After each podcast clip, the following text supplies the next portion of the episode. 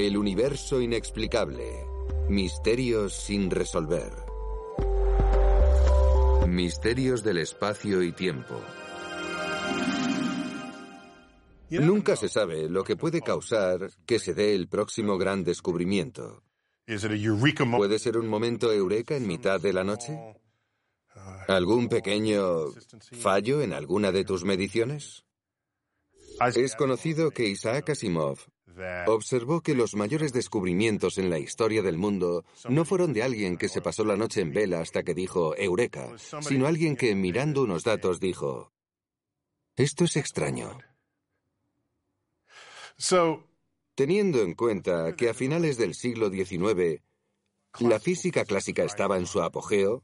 ¿Qué es la física clásica? Es Newton, es, la electricidad, es el magnetismo. Son todas las leyes básicas de la física que se establecieron entre los siglos XVII y XIX. Por supuesto, antes de la cuántica y antes de la relatividad y de todas estas teorías exóticas del universo que desafían hasta la última gota del sentido común que podemos tener. Hubo unos cuantos científicos conocidos a finales del siglo XIX. Estaban seguros de que no habría ningún descubrimiento importante más en ese campo y que la física no tardaría en desaparecer. Tan solo había unas pocas nubes grises en el horizonte que ya resolvería alguna investigación mejor. ¿Diferían unos de otros? Se repetiría el experimento un par de veces y todo saldría bien. Pero al dejar atrás el siglo XIX, esas pequeñas nubes resultaron ser más bien grietas en la armadura de la física clásica, que finalmente abrieron la puerta a un siglo alucinante para la física moderna que transformó el mundo. No solo el mundo de la física, sino también la geopolítica, con la simple introducción de E igual a mc al cuadrado, como la base de todo arsenal nuclear, enseñando cómo generar energía. Había ciertas cosillas sin resolver. Para algunas se encontró la solución, para otras no. Dieron paso a un nuevo entendimiento del universo. Y así, con ese espíritu, Voy a contar una historia, algo que llamamos la anomalía de las Pioneer. Había dos naves espaciales, la Pioneer 10 y la 11. Se enviaron al espacio en 1972 y 1973. Su destino era hacer un recorrido por los planetas y dejar atrás el sistema solar. Y la forma de hacerlo es, puesto que los cohetes no son lo suficientemente grandes como para darle esa cantidad de energía, se lanzan y van detrás de un planeta y caen hacia él, y la órbita del planeta atrapa la sonda espacial. Y después se da una onda gravitatoria, arrojándola hacia adelante con energía extra. Cuando se hace esto con un par de planetas, puede haber suficiente energía para que esas sondas espaciales dejen atrás el sistema solar por completo. Eran las primeras piezas de hardware que conseguían esta hazaña en la historia. Debido a esto, se había fijado en sus laterales una famosa placa de pictogramas que reflejaba entre otras cosas, los cuerpos desnudos de un hombre y una mujer. Quizás lo recuerdes si lo viviste. El hombre tenía un brazo en alto, probablemente en señal de paz, suponiendo que esa es una señal de paz también para los extraterrestres, por supuesto. Pero en esta placa había también un mapa que mostraba de dónde procedía la nave, que era básicamente la dirección de retorno del sistema solar en la galaxia. Y no solo eso, contenía algunas otras ideas científicas básicas que recopilaban lo que somos como especie. Todo esto era para que, si los extraterrestres de otro sistema estelar encontraban la nave, pudieran aprender nociones básicas sobre nuestra especie. Recuerdo que hubo un cómic poco después de lo de aquella nave y tuvo mucha repercusión. Este cómic mostraba a los extraterrestres que habían ido a ver la nave Pioneer y estaban mirando los dibujos que les habíamos enviado en el lateral de la nave. Por cierto, que estos aliens iban vestidos de smoking y un alien se gira y le dice a otro, son igual que nosotros, salvo porque no llevan ropa. Era una tontería de viñeta, pero nunca la olvidaré. En fin, esas placas representaron el primer intento de comunicarnos con otra especie utilizando pictogramas y hardware que pudieran entender. Bien, las naves siguen su camino fuera del sistema solar. Esperamos que reduzcan la velocidad. Sabemos que van a salir, pero sea cual sea la velocidad que lleven, esperamos que ralenticen una vez que salgan de la zona gravitacional del Sol. Ahora, una vez que tienen la energía suficiente para salir por completo, van a frenar, pero nunca se detendrán por completo. Eso está bien. Pero hay un problema.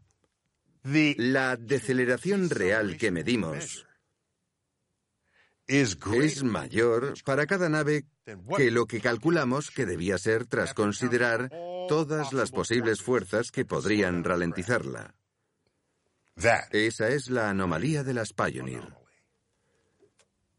El efecto es pequeño, pero persistente.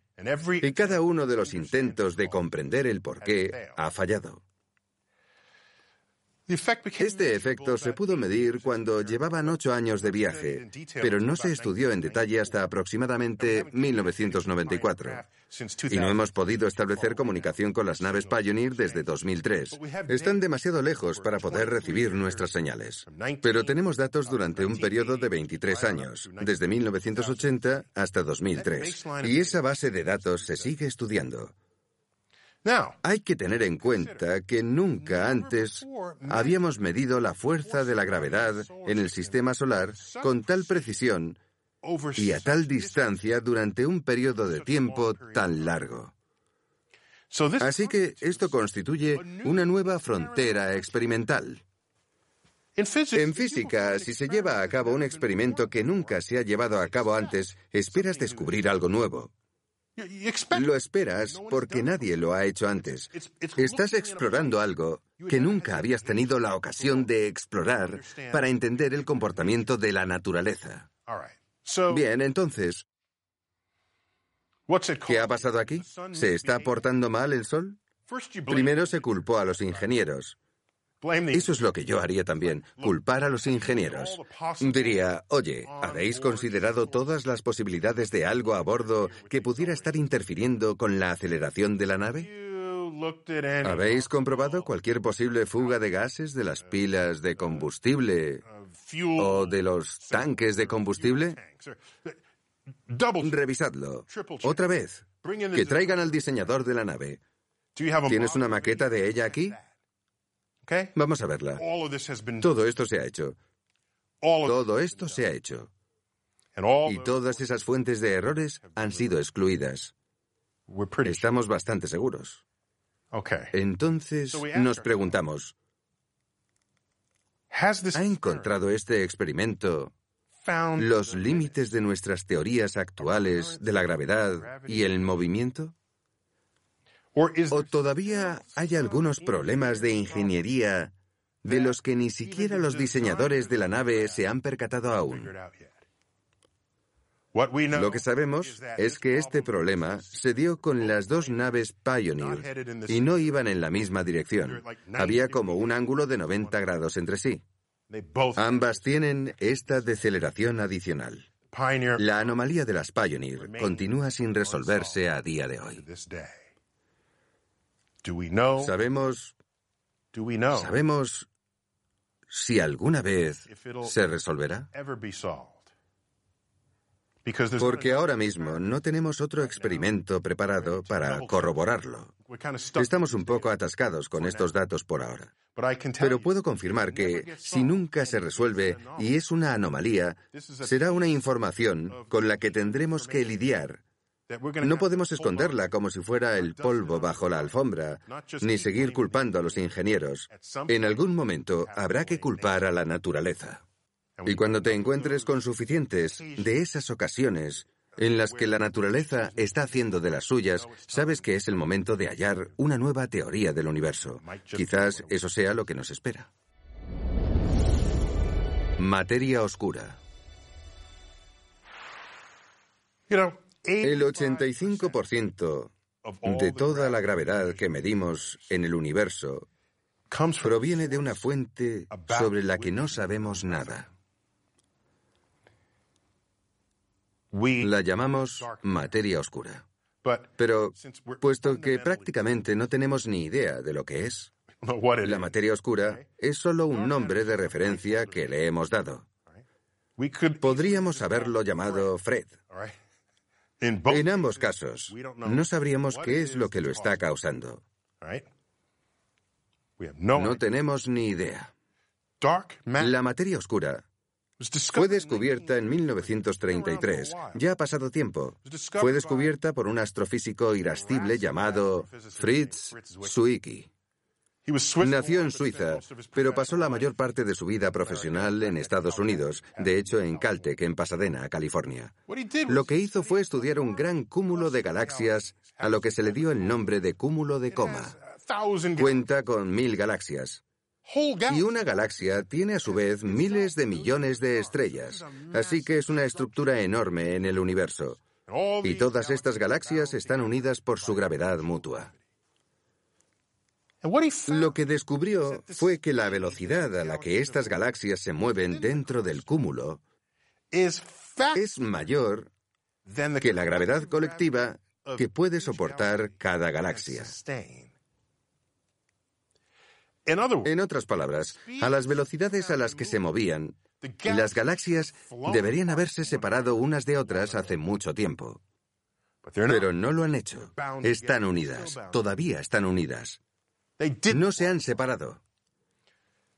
Según su teoría, debe de haber cierta masa perdida que estará al acecho en algún lugar dentro del cúmulo, y su gravedad adicional es lo que estaba siguiendo. Pues bien, esto resultó ser cierto para todos y cada uno de los cúmulos que se han estudiado desde entonces. Por aquel entonces se conocía como el problema de la masa desaparecida. Hoy en día lo llamamos el problema de la materia oscura. Vamos a avanzar hasta 1976, cuando la astrofísica de Carnegie, Vera Rubin, estaba estudiando la rotación de las galaxias espirales. Nuestra galaxia es espiral, la Vía Láctea. Y lo que descubrió es que rotaban más rápido de lo que la masa conocida dentro de la galaxia debería permitir. Resultó que la materia oscura no era un problema exclusivo de los cúmulos de galaxias. Era un problema que se daba incluso dentro de las propias galaxias. ¿Podrían ser nubes negras, agujeros negros, planetas negros, algo negro? No, no, no, no y no. Si tiene sustancia, entonces no puede estar hecho de algo familiar. Materiales familiares que absorben, reflejan, se retraen y si no, interactúan con la luz y otros materiales. Pero estas cosas no interactúan con nada, ni siquiera consigo mismas. Solo se nos revela a través de su gravedad. Es algo completamente diferente a lo que cualquier posible medida de nuestros propios materiales familiares podría revelar. Así que podrías preguntarte, ¿no podría tratarse de una familia desconocida de partículas que apenas interactúan con nuestro tipo de partículas? Claro, ¿por qué no? De hecho, eso sería lo más probable, y los mejores físicos de partículas de la actualidad están trabajando en ello. ¿Podría ser un fallo en nuestro concepto de la gravedad? En otras palabras, ¿necesitamos una nueva teoría de la gravedad para resolverlo? Improbable. Pero también tenemos a los mejores teóricos de la gravedad trabajando en ello. Lo llaman MON, por las siglas en inglés de dinámicas de Newton modificadas. Parece ser que, independientemente de la especialidad, tienden a pensar que la solución está dentro de su campo de especialidad. Me recuerda al viejo adagio, si fuéramos martillos, el problema de la materia oscura parecería un clavo. ¿Sabes cuál es mi posibilidad favorita? que tal vez la materia oscura sea la materia ordinaria de un universo paralelo 85% más masivo que influye en el nuestro por la fuga de la gravedad de un universo a otro. Me gusta esa posibilidad. De ser así, sería la primera prueba de que hay otros universos. Y, sin embargo, las pruebas han estado ahí todo el tiempo. La materia oscura es el problema más antiguo en la astrofísica moderna y persiste hasta nuestros días. Energía oscura. Como si un profundo misterio del universo no fuera suficiente, recientemente la materia oscura se ha unido a la energía oscura como una de las fuentes más profundas de ignorancia a las que se enfrentan los astrofísicos en la actualidad. A finales de los 90, equipos de investigadores capitaneados por Sol Perlmutter, Brian Smith y Adam Rees descubrieron que la expansión del universo, descubierta por Edwin Hubble en los años 20, se estaba acelerando. Eso resultó ser un cálculo ganador del premio Nobel. La fuerza que está haciendo que la expansión se acelere es lo que llamamos la energía oscura. Pero puesto que no sabemos realmente lo que es, podríamos simplemente haberla llamado Barney. Eso es lo que quiero. A la materia oscura la llamaré Fred y a la energía oscura Barney. No importa porque solo son palabras sobre las cuales apoyar nuestra ignorancia. No hace falta que profundice mucho en estas palabras.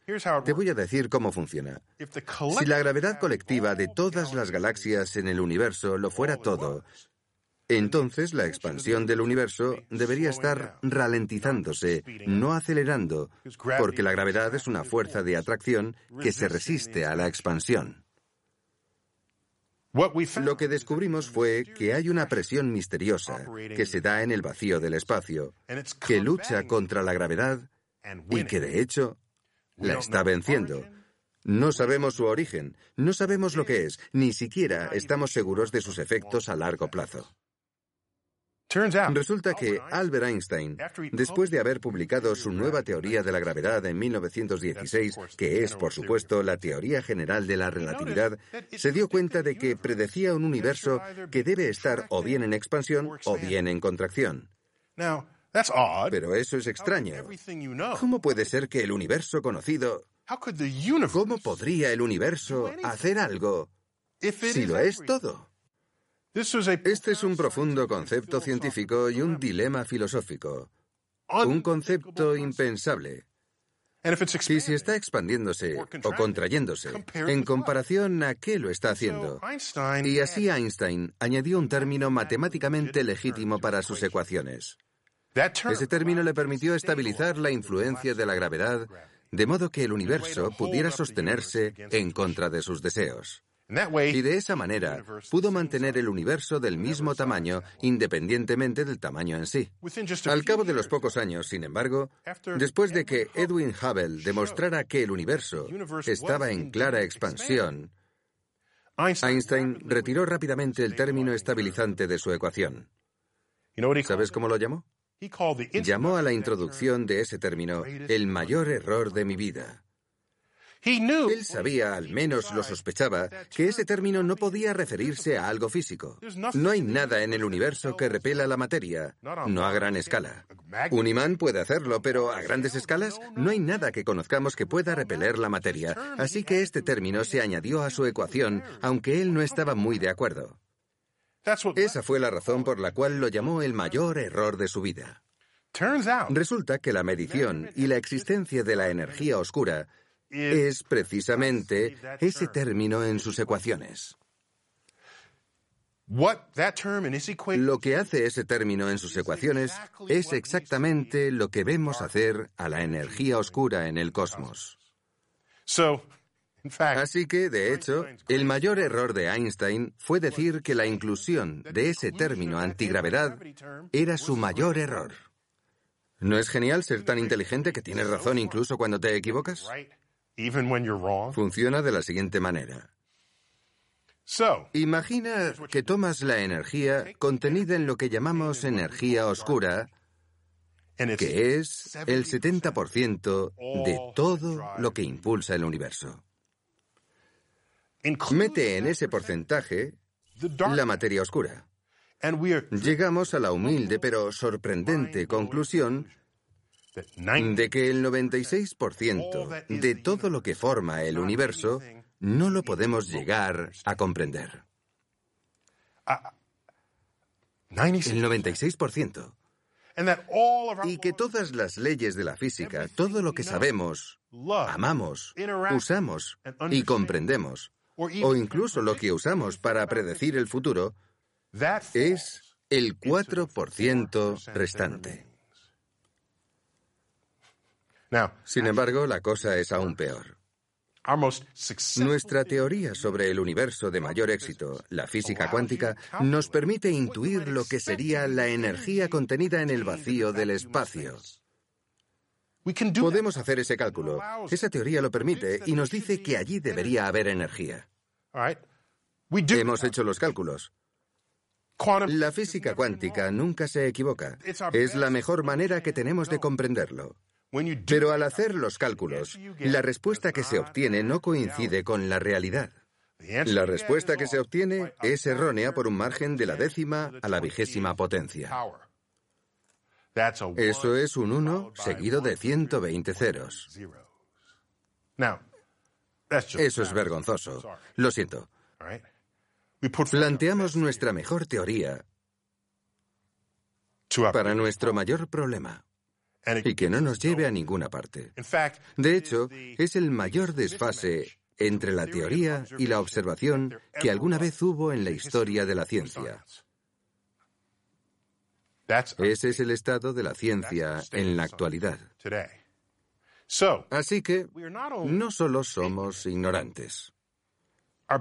Nuestras mejores teorías del universo no nos pueden guiar. Así que creo que eso significa que estamos conduciendo a ciegas. Energía total cero. Si sumas los tres tipos de cosas que ocupan el universo, la materia conocida es de lo que estamos hechos y lo que detectan nuestros telescopios.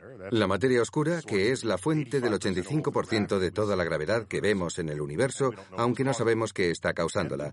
Y la energía oscura, que es lo que nos está haciendo acelerar contra los deseos de la gravedad. Cada uno de esos componentes crea una curvatura de la estructura del espacio y el tiempo al igual que lo prescrito por la teoría general de la relatividad de Einstein. Si sumas esas curvaturas, lo que encontramos es que crean un universo que es perfectamente plano. Plano.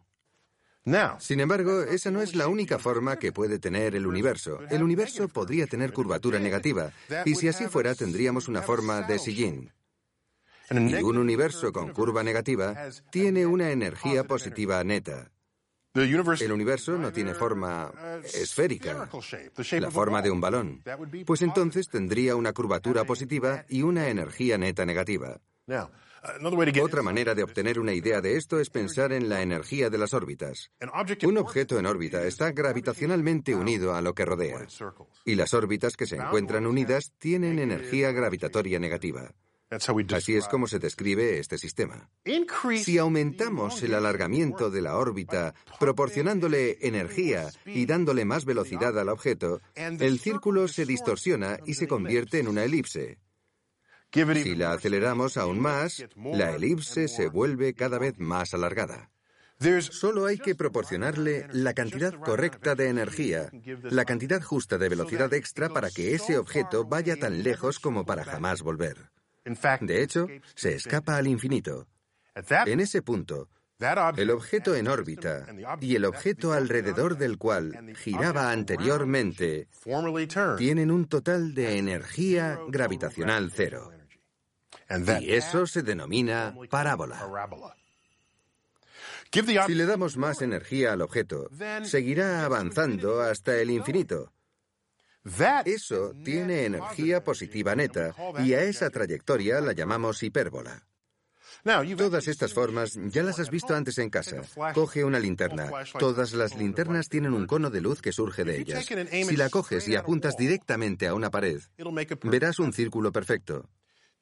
Ahora inclina el ángulo solo un poco. El círculo se distorsiona y se obtiene una elipse. Inclina la linterna hasta que esté paralela a la pared y verás la forma en la pared. Verás la forma de una parábola. Inclínala un poco más y seguirá abriéndose hasta obtener una hipérbola. Inténtalo en casa. Estas son las secciones cónicas intersecciones de un cono de luz. Están relacionadas con las órbitas y con la energía que tienen los objetos. Bien, si el espacio-tiempo es plano, como si la órbita fuera una parábola, significa que el universo, el universo entero, posee energía total neta cero. Piensa en ello. Si el universo tuviera cualquier otra forma, de curvatura positiva o negativa, no tendría energía cero, tendría energía negativa o energía positiva. Tenemos energía total neta cero. Y puedes preguntarte, ¿eso es bueno o malo? En realidad, hay un resquicio de esperanza. Lo que significa es que podrías crear todo el universo partiendo de la nada, porque no hay nada que no tenga energía neta asociada. Si el universo tuviera energía, ya sea negativa o positiva, estaríamos obligados a contestar preguntas acerca de la fuente original de energía que engendró el universo. Y si tuviera una cierta cantidad de energía, ¿por qué es esa cantidad y no otra cantidad? El hecho de que vivamos en un universo de energía cero va más allá de esa pregunta. Y ¿Eso nos deja tranquilos en nuestro propio vacío? Tal vez. Pero ya no estamos iluminados por la ignorancia que nos llevó a pensar eso. Colisión de la Vía Láctea y Andrómeda. Mientras todo esto sucede en el universo, hay algo en lo que pienso a menudo. Y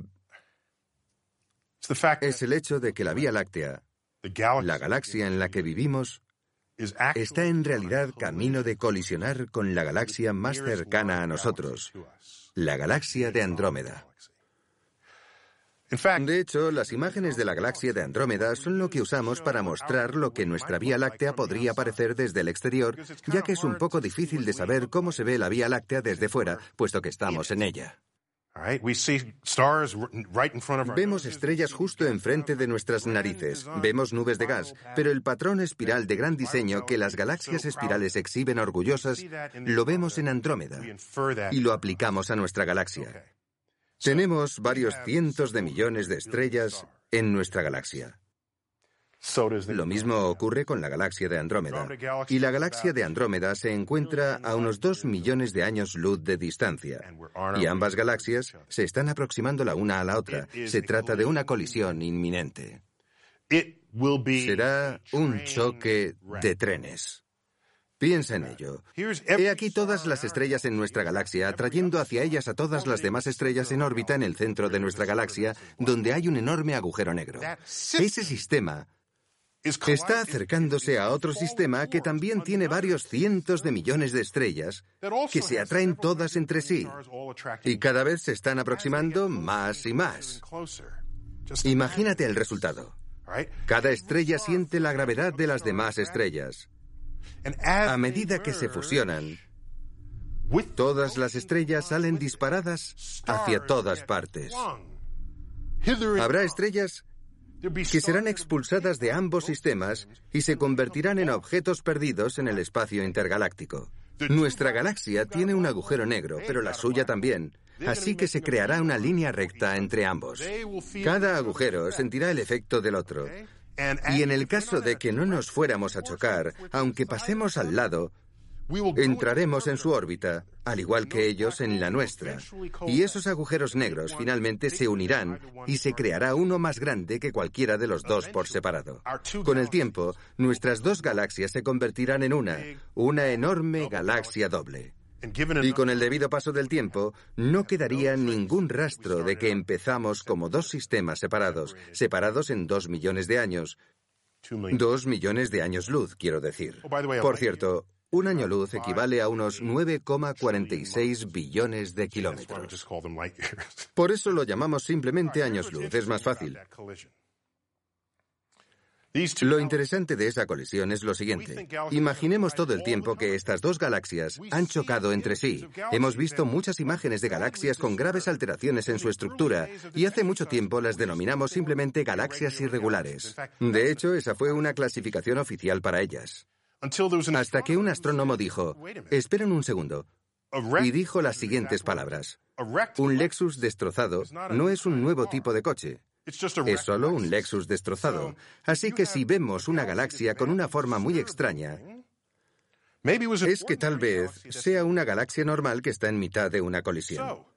Así que miramos por todo el universo y encontramos galaxias en todas las etapas de colisión con otras. Prácticamente se puede hacer una línea temporal de cómo será nuestra colisión con Andrómeda basándonos en la colección de todas las galaxias que tenemos por ahí en el universo que están ahora mismo chocándose entre sí. Con lo cual nuestro futuro será el mismo. El problema es que cuando choquemos contra Andrómeda, nuestro Sol ya habrá muerto. Eso ocurrirá después de que el Sol, alrededor del cual orbitamos, se expanda hasta convertirse en una bola roja gigante y engulla la órbita de la Tierra, convirtiéndonos a todos en brasas.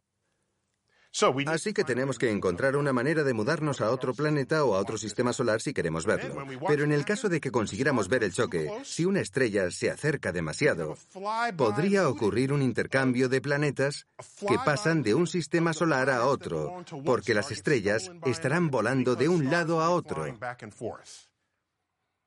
Así que será un momento emocionante para la Tierra, cuando eso suceda. Será un momento emocionante para cualquier civilización que viva para verlo. Lo que no sabemos es si la Tierra sobrevivirá a eso. ¿Vamos a estar entre aquellos planetas arrojados al espacio intergaláctico? ¿Vamos a caer hacia el enorme agujero negro que ahora ocupa el centro de la galaxia? ¿O vamos a encontrar un nuevo hogar en torno a una nueva estrella que quizá acabe de nacer, dándonos una nueva oportunidad de vida para la civilización apocalíptica que vendrá después de la nuestra?